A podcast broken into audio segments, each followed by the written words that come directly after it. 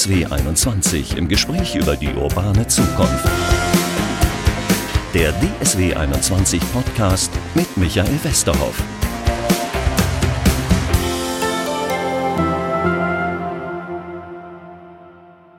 Herzlich willkommen zum Podcast.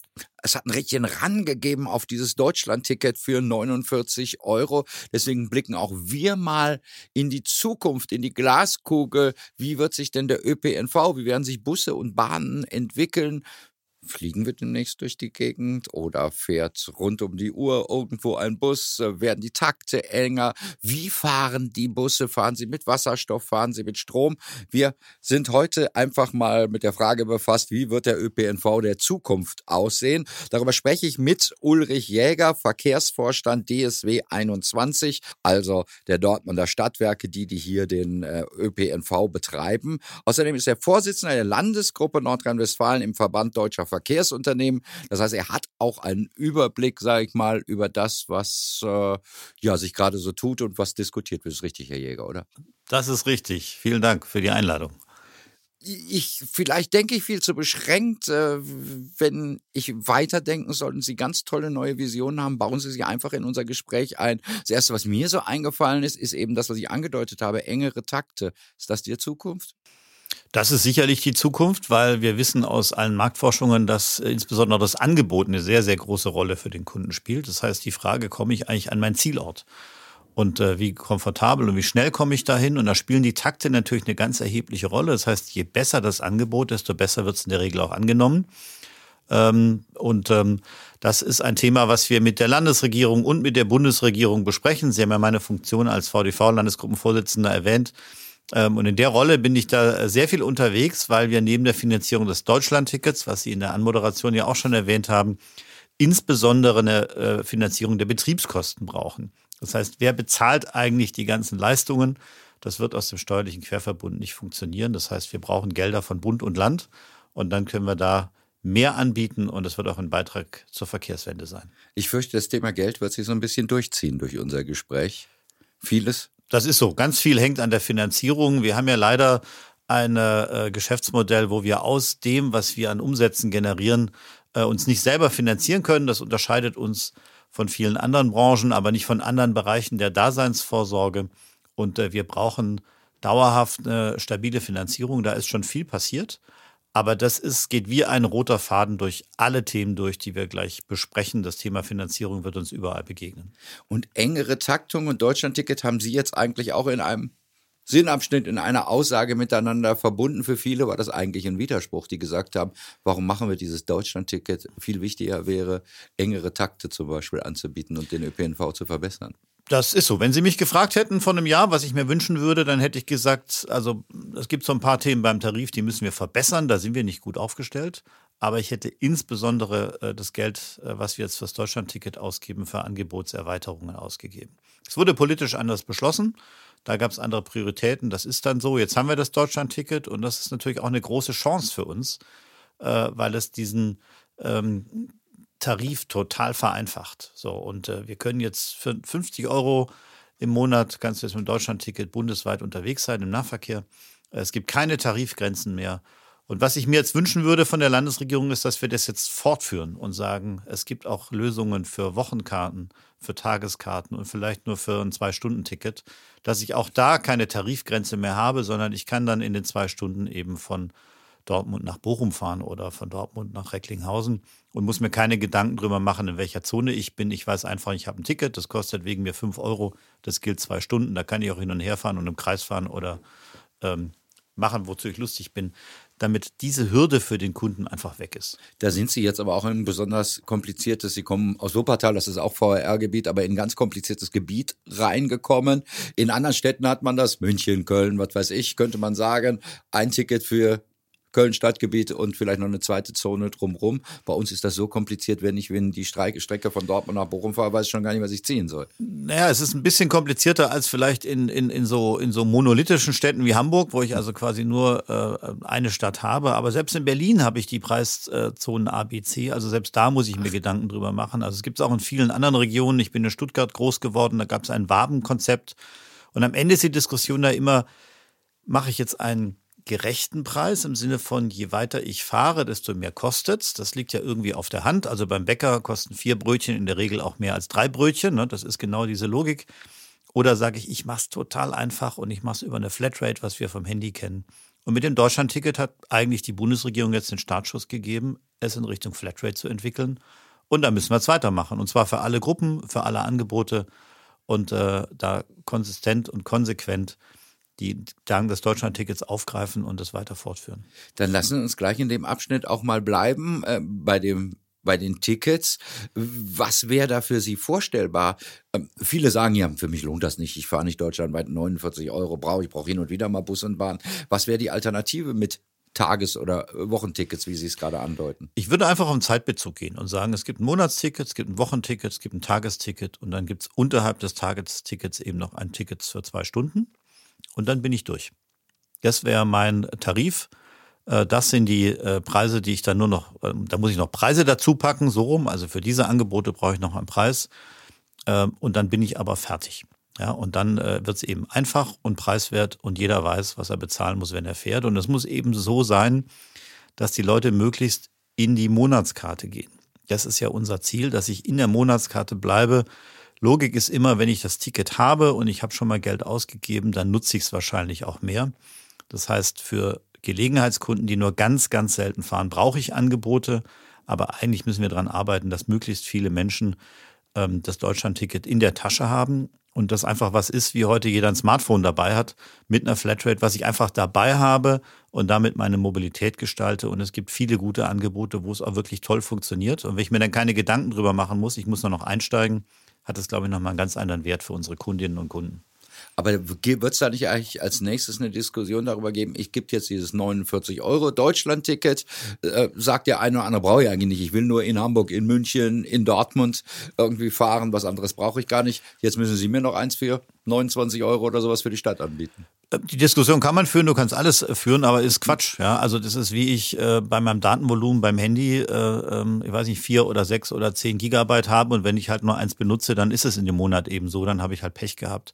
Ich glaube, diese Lücke an Gerechtigkeit, die muss man einfach lassen ähm, für einen einfachen und transparenten Tarif. Ich sehe es auch total kritisch, dass unterschiedliche Unternehmen und unterschiedliche Verbünde jetzt anfangen, hier Sonderlocken zu machen weil der, der, der Kerngedanke und der, die Kernbotschaft vom Deutschlandticket ist einfach bundesweit, egal wo du bist, du kannst ÖPNV nutzen. Aber dann kommen die Berliner Kollegen, die machen dann mal eben ein Berlin-Ticket. Ja, das halte ich für falsch äh, weil es einfach in der Kundenwahrnehmung ein falsches Signal aussendet. Und ich muss, ich nehme mal ein anderes Beispiel, ja, Fahrradmitnahme. Mhm. Ja, die muss ich bundesweit regeln. Es kann doch nicht sein, dass ich hier mit dem Fahrrad einsteige und bis Münster ist okay und wenn ich von Münster nach Osnabrück fahre, ich wechsle das Bundesland, ähm, brauche ich plötzlich ein Ticket für mein Fahrrad.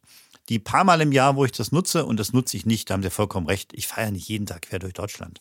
Ich habe ja nicht jeden Tag den Bedarf, außerhalb meiner Stadt zu fahren. 80 Prozent der Verkehre finden in der Stadt statt, in der ich lebe. Ich habe ganz viel im Nahbereich und das soll ja auch so bleiben. Aber für die paar Mal, wo ich länger fahre, wo Sie nach Düsseldorf oder nach Köln fahren, äh, zum Feiern, zum Auswärtsspiel, zu was auch immer, da muss es so sein, dass sie einfach wissen, ich steige jetzt ein, ich fahre, ich habe ein Ticket, ich muss mir äh, nichts Gedanken machen. Und dann ist es eben genauso einfach, wie heute viele Autofahren als einfach empfinden. Und das ist der große Charme und deshalb muss es bundesweit einheitlich geregelt werden.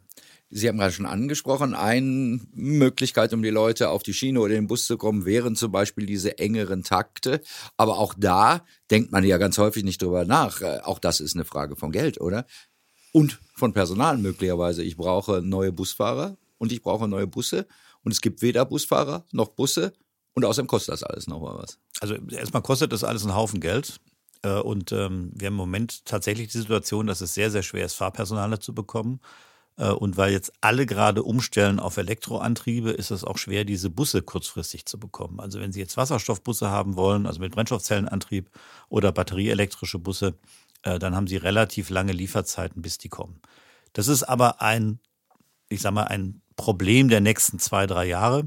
Ich glaube, perspektivisch äh, wird sich der Markt darauf einstellen, werden wir einen eingeschwungenen Zustand haben und es wird eben Lieferzeiten geben, wie wir es heute kennen. Ähm, also ein, ein, sagen wir, ein mittelfristiges Problem. Äh, und ich glaube auch, dass wir im Bereich des autonomen Fahrens äh, Dinge erleben werden. Äh, wir haben ja vorhin über die Zukunft gesprochen, ja, die wir vielleicht in den nächsten fünf bis zehn Jahren sehen werden, die es uns ermöglichen, mehr Angebot, zum Beispiel in Quartieren mit bestimmten autonomen Fahrzeugen zu schaffen, ohne dass ich dafür Fahrpersonal brauche. Ich brauche natürlich äh, dann Ingenieure und andere Leute im Hintergrund, aber lang nicht so viele, wie ich Fahrpersonale brauche, um das Angebot entsprechend auszuweiten. Wir haben diese berühmte U-Bahn in Nürnberg, die ohne Fahrer fährt. Im Ausland erlebt man es häufiger. Äh, wir haben die berühmte H-Bahn in Dortmund, die auch ohne Fahrer fährt. Ansonsten fährt, glaube ich, in Deutschland mehr oder minder alles mit Fahrer. Ist es überhaupt erlaubt? Deswegen frage ich mich das gerade, ohne Fahrer fahren zu dürfen. Es ist erlaubt. Es gibt ja die, die Bundesregierung hat ja die Gesetze entsprechend angepasst. Da gibt es entsprechende äh, äh, Vorschriften in der Straßenverkehrsordnung und ich weiß nicht wo überall, dass du das mittlerweile machen darfst. Äh, da gibt es ja unterschiedliche Grade der Automatisierung. Ähm, das Ganze ist aber noch sehr, sehr teuer und die Technologie steckt natürlich auch noch in den Kinderschuhen. Es gibt ein paar Sachen, die funktionieren hervorragend. Also wenn Sie auf der Autobahn fahren mit einem Fahrassistenzsystem, dann hält er den Abstand, der hält die Spur, das klappt wunderbar. Würde auch wunderbar bei Bussen klappen. Aber eine Situation in der Innenstadt mit Fahrrädern, mit Fußgängern, mit Kinderwagen, mit äh, äh, anderen Autos, ähm, die ist eben relativ komplex. Und ähm, da müssen diese Systeme natürlich hundertprozentig sicher sein. Und das macht es so ein bisschen schwierig im Moment. Äh, und da wird es weitere Entwicklungen geben. Was ich mir vorstellen kann, ist, dass wir, dass wir sehr schnell ähm, auch mit gewissen infrastrukturellen Maßnahmen eine Situation bekommen, dass zum Beispiel Quartiersbusse auf bestimmten Strecken unter bestimmten Voraussetzungen ohne Fahrer fahren können mit reduzierten Geschwindigkeiten. Was nicht schlimm ist, im Quartier solltest du eh nicht 50 fahren, da bist du eher bei den 30 oder 20 km/h. Äh, und dann als Zubringerfunktion in die, in die Welt der U-Bahn und Stadtbahnen, wo ich dann äh, sammeln kann. Und damit kann ich das Angebot dann an den äh, Stadträndern und in den Quartieren sicherlich deutlich attraktiver machen als heute. Jetzt haben Sie bei Automatisierung über Busse gesprochen. Inwiefern auch, gilt das auch für Bahnen? Grundsätzlich gilt das Gleiche. Also bei Bahnen äh, ähm, ist das theoretisch auch möglich. Das kostet aber richtig viel Geld weil sie eben nicht nur alle Bahnen ausrüsten müssen, sondern sie müssen die komplette Leit- und Sicherungstechnik ausrüsten. Äh, sie müssen ähm, Überwachungssysteme für Kamera, für Gleisbetten, für sonst was haben. Da ist es eben oftmals so, dass es sich schlichtweg nicht rechnet, weil die Technologie so teuer ist.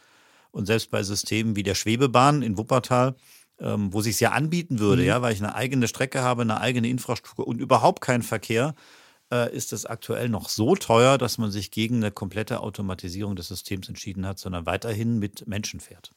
Ach, das überrascht mich jetzt, weil da hätten sie ja nicht die Fahrräder und nicht die Fußgänger. Diese ganzen Probleme hätten sie den Bereich ja gar nicht.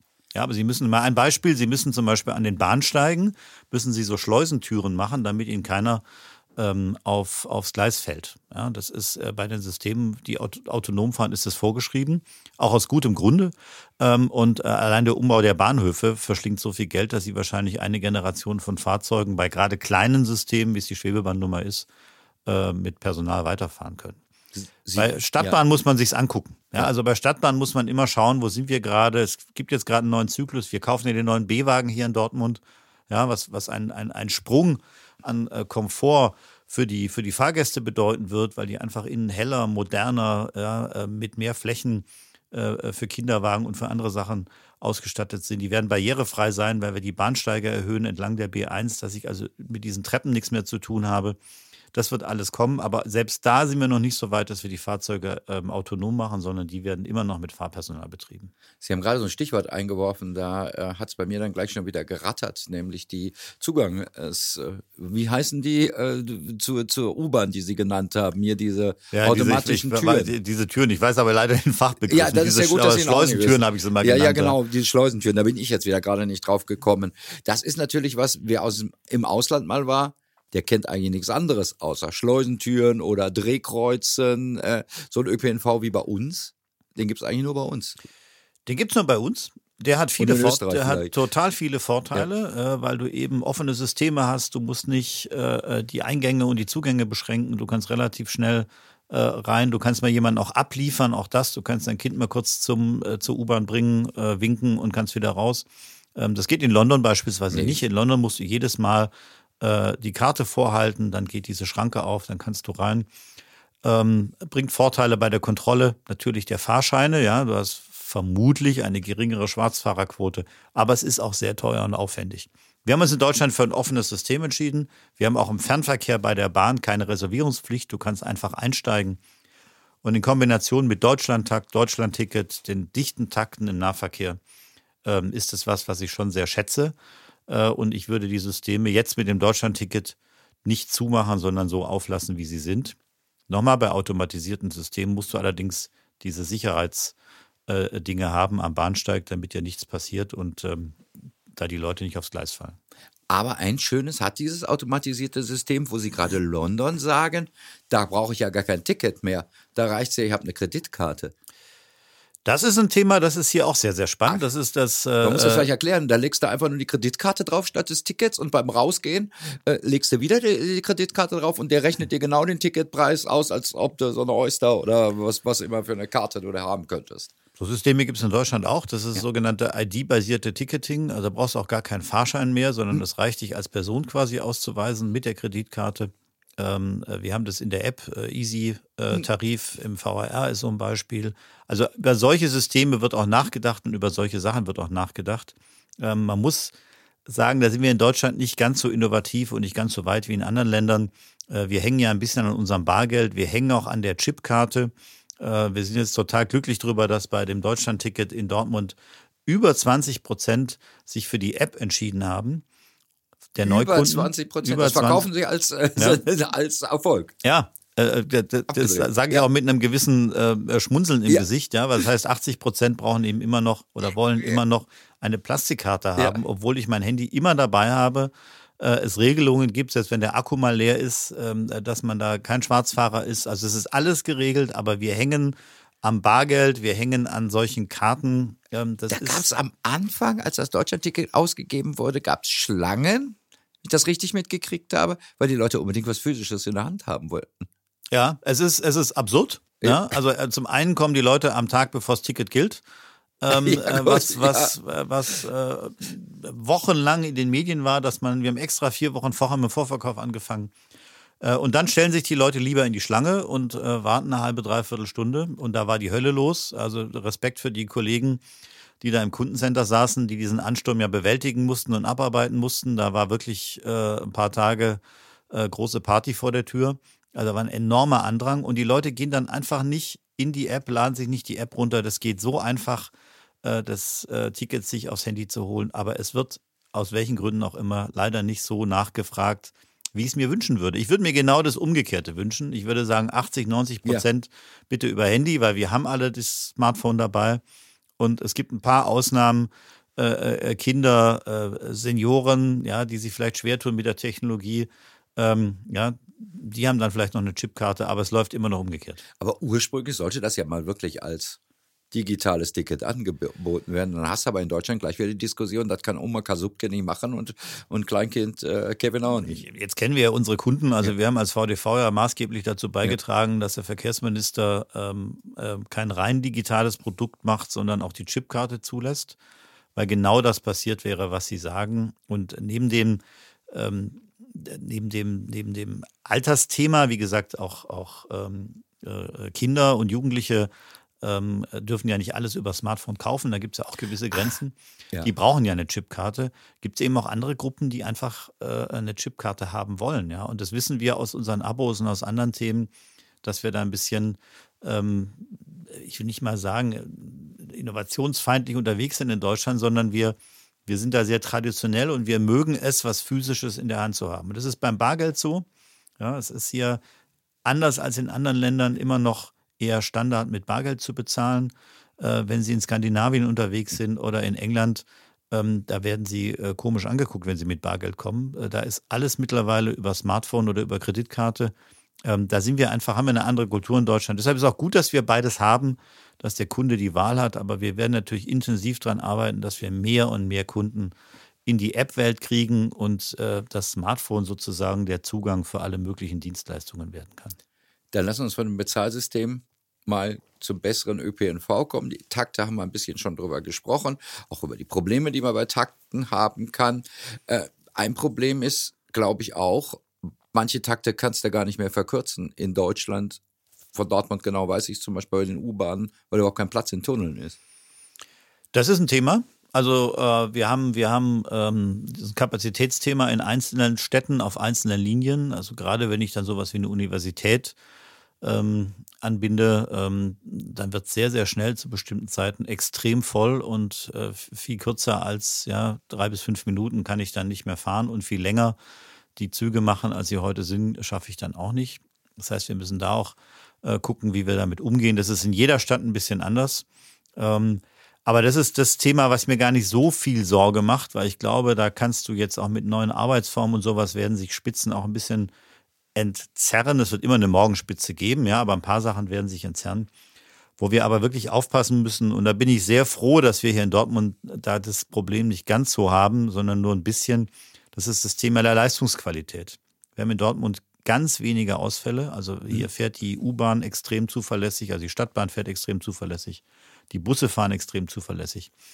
Und das ist ein Standard, den müssen wir insbesondere im SPNV auch hinkriegen, weil es hilft dem Kunden nichts, wenn er von Hörde zum Hauptbahnhof kommt, aber ein Hauptbahnhof kommt eben dann der Regionalexpress nicht, äh, um ihn weiterzubringen nach Ostwestfalen oder in Richtung äh, Rheinland.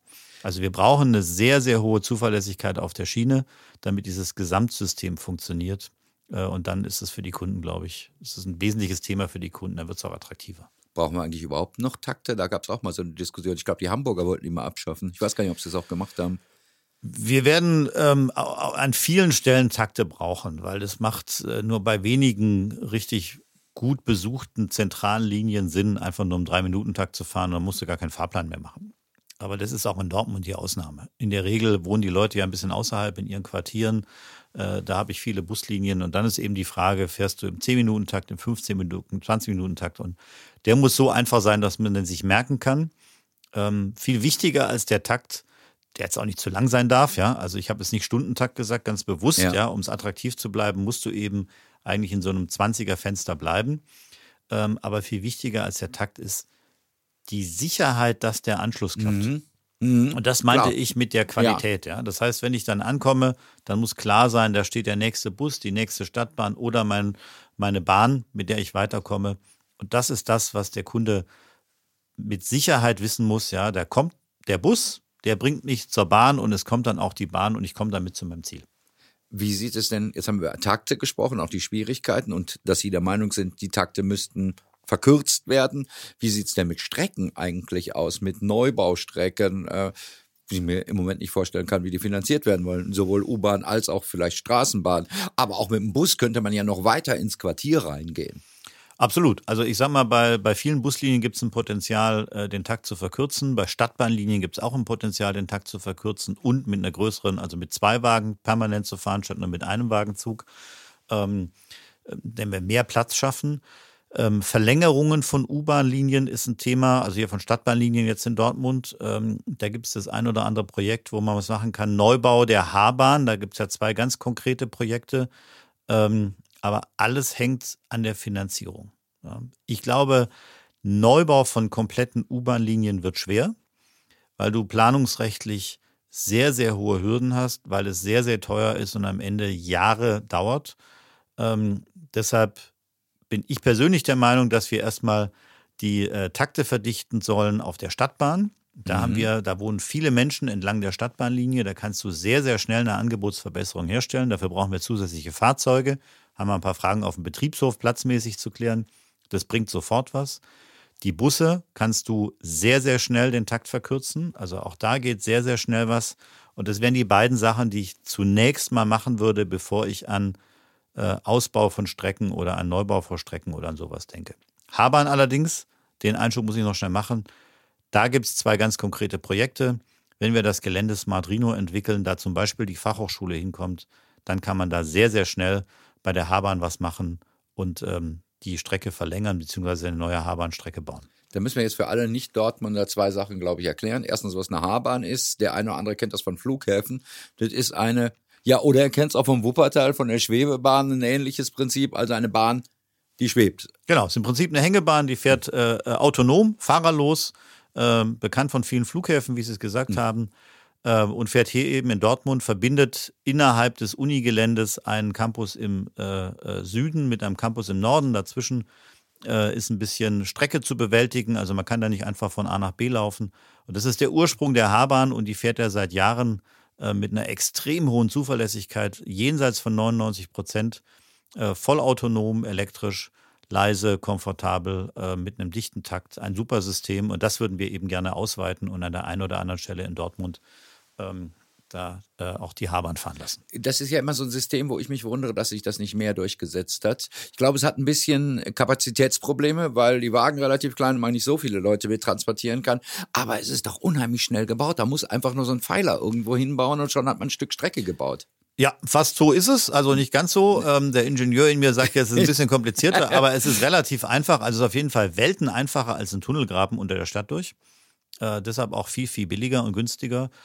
Ähm, und ähm, es gibt einen Trend zu solchen Systemen. Also es gibt einen Trend zu Systemen, die ähm, den Raum über der Straße oder über einem Fluss nutzen, weil wir in gerade den großen Städten zunehmend Platzprobleme bekommen.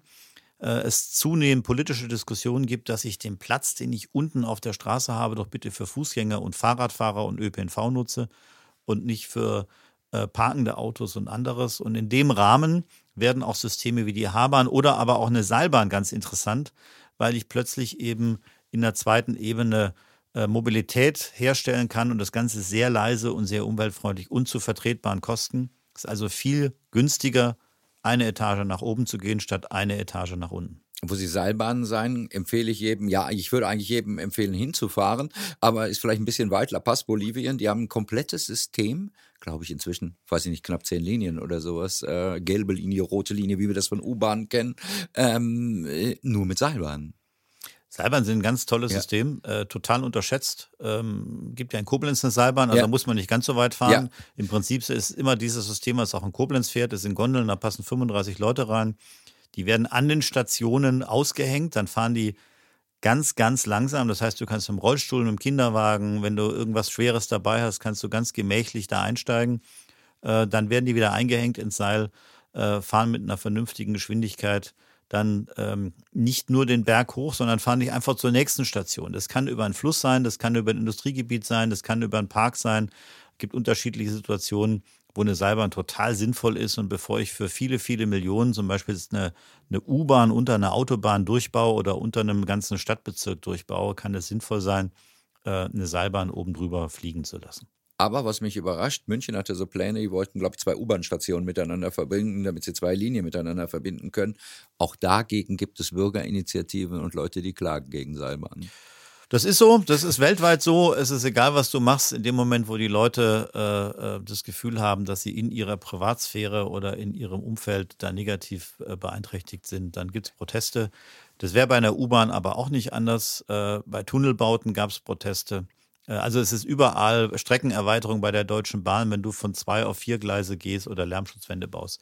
Das ist ein Thema, mit dem müssen wir auseinandersetzen. Da gibt es gute Verfahren, die Bürger mitzunehmen über Bürgerdialogverfahren. Entschuldigung, kompliziertes Wort. Ja. Also ähm, ähm, die, die, zu gucken, dass man die zumindest mal die Dinge, die man verändern kann, positiv, äh, dass man die macht und mit viel Akzeptanz sowas macht. Aber am Ende wirst du nie alle zufriedenstellen können, weil irgendeiner hat die Haltestelle nun mal vor der Tür oder hat die Seilbahn überm Garten.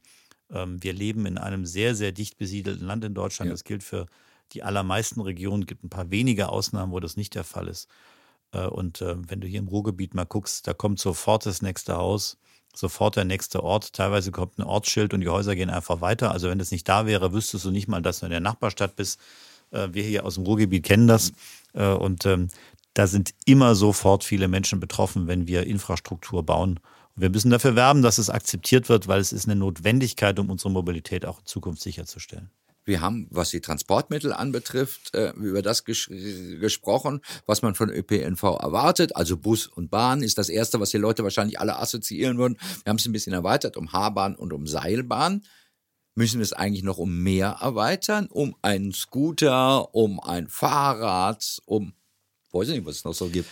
Das ist ja fast schon Standard heutzutage. Ja. Also, ähm, dass wir Sharing-Systeme haben, ja. dass ich sich ein Carsharing-Auto, ein, ein äh, wir haben ja dieses Metropolrad Ruhr, äh, dass sie sich ein Fahrrad leihen können an der Station. Das ist fast schon normal.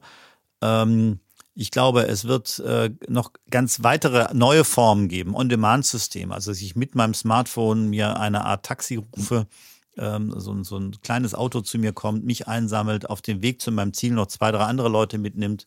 Ähm, das wird sicherlich kommen und ein Thema der Zukunft sein.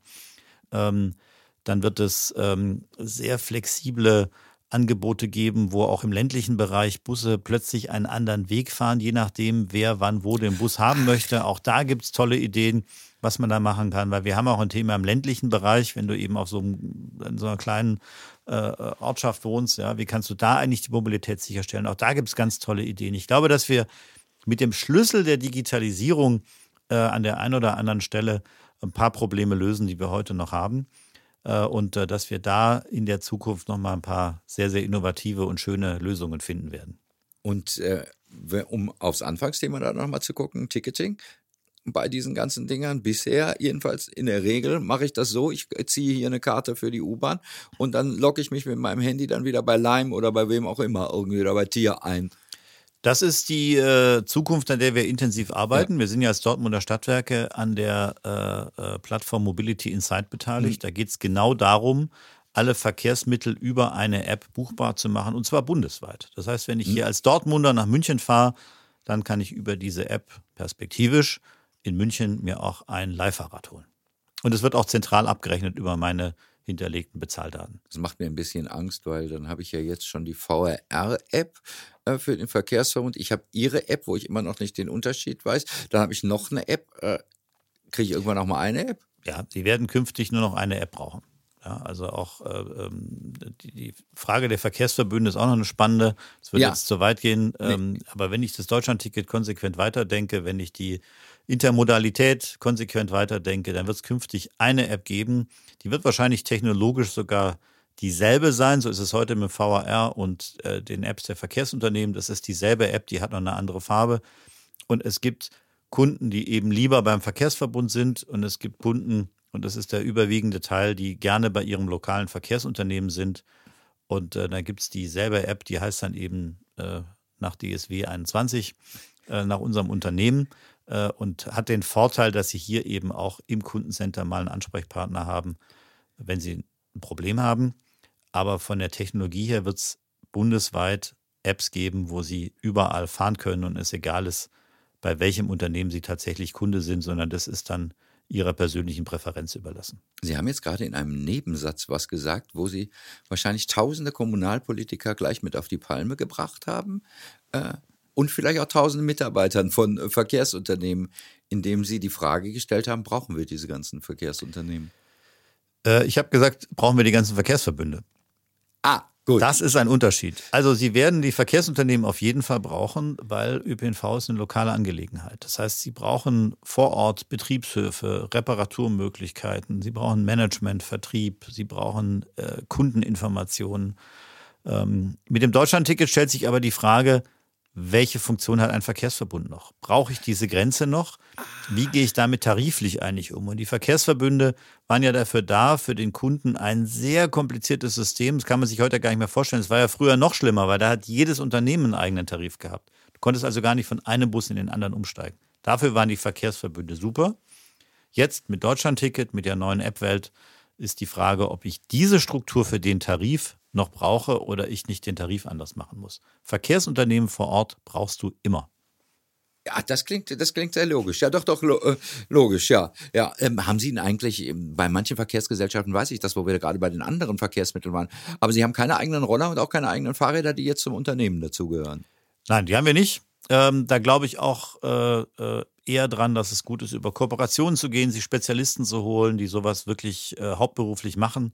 Äh, so ein Fahrradverleihsystem klingt immer einfach oder auch so ein Scooterverleihsystem ist im Detail aber sehr, sehr komplex. Deshalb bin ich ein Freund von Kooperationen ähm, und äh, gucken, wen gibt es im Markt, wer bietet sowas an und das mit denen zusammen machen. Jetzt bin ich gespannt. Jetzt kann man noch mal kurz, äh, eigentlich reden wir meist eine halbe Stunde, haben auch schon ein bisschen überzogen. Macht aber nichts, weil das ist nämlich super spannend. Äh, Sie haben ja gerade schon mal das mit den Verkehrsverbünden zum Beispiel was ins Ohr, Ohr gepflanzt oder in den Kopf gepflanzt, über das ich noch nie nachgedacht habe und was ich auch noch nie gehört habe. Was sind denn noch so Sachen, die uns im ÖPNV möglicherweise erwarten, über die wir uns noch gar nicht vorstellen können? Von Augmented Reality bis Sprachsteuerung oder was weiß ich, was Sie sonst noch in Planung haben? Also, wenn Geld keine Rolle spielt und äh, ich machen dürfte, was ich gerne machen würden wollen, ja, ähm, dann hätte ich gerne eine App, die verknüpft ist mit Ihrem Kalender und die Ihnen morgens sagt, wenn Sie aus der Haustür gehen, was gerade der beste Weg zu Ihrem Ziel ist. Und äh, wenn wir zum Beispiel, was ja auch vorkommt, ja, wenn wir einen Unfall haben und eine Straße ist zu, da müssen wir gar nicht verwickelt sein als Verkehrsbetrieb, sondern dass irgendwas passiert und aus irgendeinem Grund ist da gerade ein Stau, die Straße ist zu dass Ihnen die App dann sofort sagt, pass mal auf, ähm, da ist ein Problem. Ich empfehle dir, fahr mit Fahrrad. Ja, die zwei Kilometer, es regnet heute übrigens auch nicht, dann kannst du da in die U-Bahn steigen, da ist auch kein Stau. Und dann haben sie ein Leihfahrrad um die Ecke oder ein Scooter oder sie nehmen ihr eigenes Fahrrad, aber sie kriegen automatisch gesagt, wie sie ihren Weg am besten gestalten. Macht Google nicht sowas? Andeutungsweise? Äh, viele arbeiten ja. an sowas. Das ja. ist im Detail sehr, sehr schwer. Aber das wäre was, was ich gerne hätte. Ja, dass Sie über eine App sozusagen einen persönlichen Assistenten haben im Bereich der Mobilität, der Ihnen unabhängig vom Anbieter und von, von äh, unseren Bussen und Stadtbahnen, das wäre natürlich meine Präferenz, ja, ja, dass die richtig gut funktionieren, dass sie immer dahin kommen, aber dass es Ihnen total einfach gemacht wird, Ihren Weg zurückzulegen und das mit Hilfe einer App, die diese ganzen Informationen hat, die die integriert, mit ihrem Kalender synchronisiert und sie kriegen morgens eine Pop-up-Meldung auf ihr super. Display. Ja. Das wäre mein persönlicher ja. Traum und wenn mir irgendjemand ganz, ganz viel Geld gibt, würde ich nur daran arbeiten. Das ist super. Das ist ein klasse Schlusswort. Ich lasse jetzt einfach arbeiten an dieser äh, Lösung. Toll. Dankeschön, Ulrich Jäger, Verkehrsvorstand DSW 21, Dortmunder Stadtwerke, die den ÖPNV in Dortmund äh, organisieren, zum VRR gehören. Dankeschön. Vielen Dank fürs Gespräch.